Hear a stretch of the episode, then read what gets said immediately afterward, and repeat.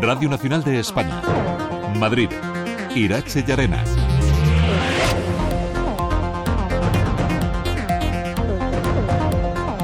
Hola, muy buenas tardes. Concluye sin incidentes reseñables una larga jornada de protesta de miles de agricultores y ganaderos en Madrid. Hasta ahora no quedan vehículos en la capital que va recuperando poco a poco la normalidad. Marchan rumbo al origen del que partían a primera hora de esta mañana. Y la denuncia interpuesta por el Grupo Parlamentario Popular en la Asamblea de Madrid en marzo de 2022 ante las sospechas de tres contratos tramitados por el procedimiento de urgencia para la compra de material contra la COVID ha llevado a la detención de un ex asesor del exministro, del exministro José Luis Ábalos y de otras 19 personas.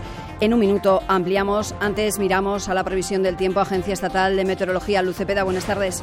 Buenas tardes. Mañana ya tendremos cambios en el tiempo. El cielo quedará nuboso cubierto y por la tarde esperamos la llegada de lluvias, en general débiles, pero localmente moderadas según avance la tarde. El viento arreciará, viento que puede alcanzar intervalos moderados, incluso rachas fuertes al final de la jornada. Las temperaturas siguen bajando. Mañana las mínimas se esperan al final del día. Es una información de la Agencia Estatal de Meteorología. Radio Nacional de España. Madrid. Manifestantes y tractores ya han abandonado el centro de Madrid tras una larga jornada de protestas. Hace tan solo unos minutos partían los últimos desde la calle Alcalá tras dar por finalizada la protesta convocada frente al Ministerio de Agricultura, Pesca y Alimentación. ¿Cómo está la situación en este momento? ¿Se ha reabierto la zona al tráfico? Clara Cromor, buenas tardes. Buenas tardes. Sí, ya está normalizado el tráfico aquí en la puerta de Alcalá, de donde se han marchado los tractores hasta no quedar ya ninguno. Se han ido por la calle Alcalá entre aplausos de multitud de viandantes y escoltados por la policía. Una jornada en la que los agricultores han llegado a la capital con cerca de 500 tractores en cinco columnas procedentes de distintos puntos del país, aunque un millar más han sido retenidos en las entradas de la ciudad. Una marcha en la que han pedido mejoras en el sector el producto bueno de España lo sacamos fuera y aquí nos traen pues lo que en otros países no quieren. A precios baratísimos que alguien entre medias se está llenando los bolsillos. Pedimos un cambio, o sea, la agenda, la agenda 2030, esa hay que modificarla. El gasoil, los abonos, bajarlos. Los fertilizantes, que están carísimos. Eso es una, algo esencial. Ha sido una tarde tranquila y sin incidentes, aunque esta mañana la Policía Nacional ha detenido a una persona por resistirse y desobedecer a los agentes y también se han reportado arrestos relacionados con las cargas policiales llevadas a cabo sobre la una aquí, en la Puerta de Alcalá. Una manifestación en la que han participado 13.000 personas, según la organización agraria, aunque la delegación del Gobierno de Madrid ha reducido el número de manifestantes a un máximo de 4.000 sin grandes incidentes. Francisco Martín, delegado del Gobierno. Creo que esta movilización se ha desarrollado en los términos que establecía la resolución aprobada por la delegación de gobierno en cuanto a itinerarios, en cuanto a volumen de, cada una de las, columnas en número de tractores y también en cuanto a recorrido de la propia manifestación. Y, se ha desarrollado, por tanto, en los términos de esa resolución, que además fue avalada por el Tribunal Superior de Justicia ante el recurso presentado por los organizadores. Y el otro gran asunto del miércoles, la Audiencia Nacional investiga la compra de mascarillas y la posible comisión de varios delitos por parte del hombre de confianza de José Luis Ábalos cuando era ministro de Transportes. Una investigación que parte de una denuncia ante la Fiscalía del Grupo Parlamentario Popular en la Asamblea de Madrid hace dos años, Elena Riera. En el escrito hablan de supuestas irregularidades en una docena de contratos por valor de 326 millones de euros. En concreto, el Partido Popular hacía hincapié en subvenciones a una empresa vinculada con los padres de Pedro Sánchez, un contrato vinculado a una empresa del marido de Nadia Calviño y ponen el foco además en el exministro Ábalos, del que dicen pudo influir en siete contratos de la pandemia. El grupo parlamentario apuntaba a tres contratos que vinculaban al Ministerio de Transportes con Víctor de Aldama. Hoy la Guardia Civil ha detenido a Coldo García, exasesor de José Luis Ábalos, junto a otras 19 personas dentro de una operación por el supuesto cobro de comisiones de adjudicaciones fraudulentas de mascarillas. El PP de Madrid, insisten, ya lo denunció. Alfonso Serrano es su secretario general. ¿De cuánto dinero hablamos y a dónde fue ese dinero? ¿Si era para enriquecimiento personal o enriquecimiento del partido? Estamos hablando de una posible trama de corrupción que afecta no solo a los ministerios durante el gobierno de Sánchez, sino que puede involucrar al propio Partido Socialista y al propio presidente del gobierno. Serrano pide explicaciones y que se depuren responsabilidades. Y el presidente del Gobierno, Pedro Sánchez, ha rechazado que la detención del asesor del exministro Ábalos esté relacionada con su salida del Gobierno, porque eso supondría, dice, que él conocía previamente las presuntas irregularidades. A su juicio, se trata de maledicencias de la oposición a quienes ha recriminado no ser tan celosos con el caso del hermano de la presidenta de la Comunidad de Madrid, Isabel Díaz Ayuso. Unas palabras a las que ha contestado la propia Ayuso en las redes. Escribe, todo fue investigado por distintas instancias y se demostró que no había nada. Añade, tirando de nuevo de su juego de palabras, me gusta la fruta. Y más cosas. Tres días después del incendio en la residencia de Aravaca, en el que murieron tres mujeres, la Comunidad de Madrid insiste, ejercerá todas las acciones que sean oportunas. Pepi Martín.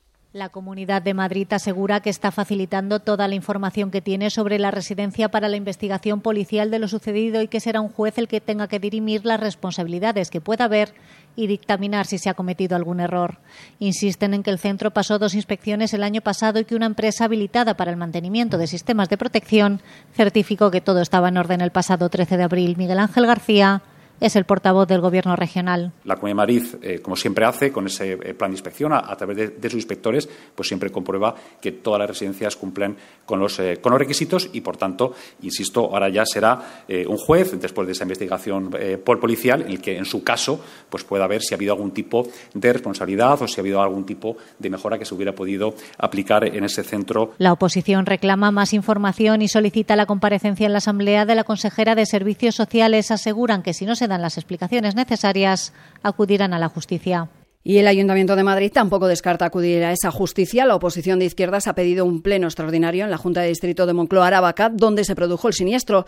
Sara Ladra, edil de Más Madrid, afirma que pretenden conseguir que tanto el consistorio como la comunidad apruebe y ejecuten un plan extraordinario de inspección de residencias del distrito. El alcalde de Madrid, José Luis Martínez Almeida, asegura que no descartan ninguna opción, incluido el personarse en la causa. Ya hemos visto tras las muertes durante la pandemia que la opacidad y el oscurantismo no son la solución. Ni el ayuntamiento ni la comunidad pueden desentenderse de lo que es su obligación. Es cierto que las inspecciones parece ser, parece ser a expensas de lo que suceda en el procedimiento que han cumplido con las requisitorias que se establecen en la normativa. Y la Comunidad de Madrid ha anunciado una nueva partida presupuestaria para el próximo curso escolar, 12 millones de euros para financiar actividades extraescolares y abrir los colegios en horario no lectivo. Una iniciativa, Les Yorca, que dará recursos a los ayuntamientos.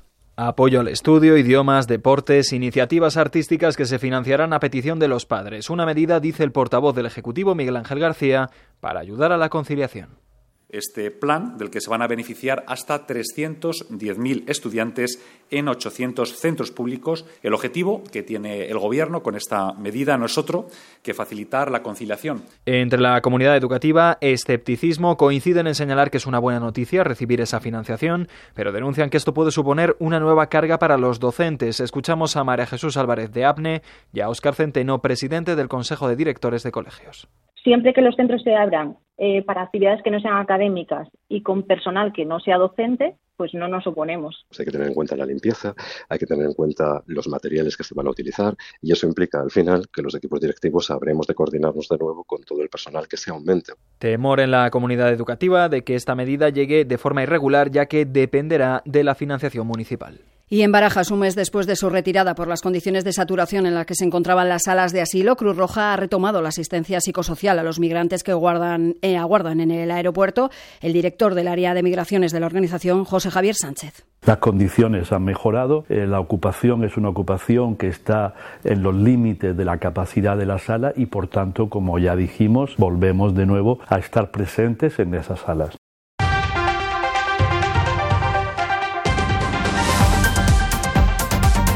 Y en los deportes, el Atlético de Madrid no podrá contar con Grisman para el encuentro ante la Almería. Laura Magría, buenas tardes.